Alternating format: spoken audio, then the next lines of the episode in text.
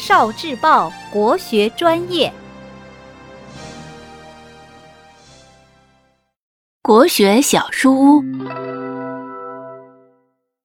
古代小朋友的书，比一比，看谁能最先猜到这本书的名字。一，这本书是古代小孩子一定要读的书。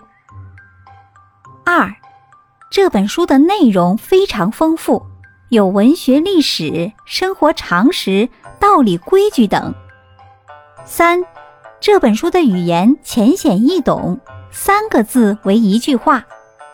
这本书是《三字经》。《三字经》里讲了很多故事，其中“昔孟母，择邻处，子不学，断机杼”，讲的是孟子小时候的故事。因为他不好好学习，妈妈就用剪刀把快要织好的布剪断了，说道：“你不认真学习，就像剪断的布一样，一事无成。”于是孟子开始努力学习，终于成为了天下有名的大儒。《三字经》里还有很多有趣的故事，你还知道哪些呢？聆听国学经典。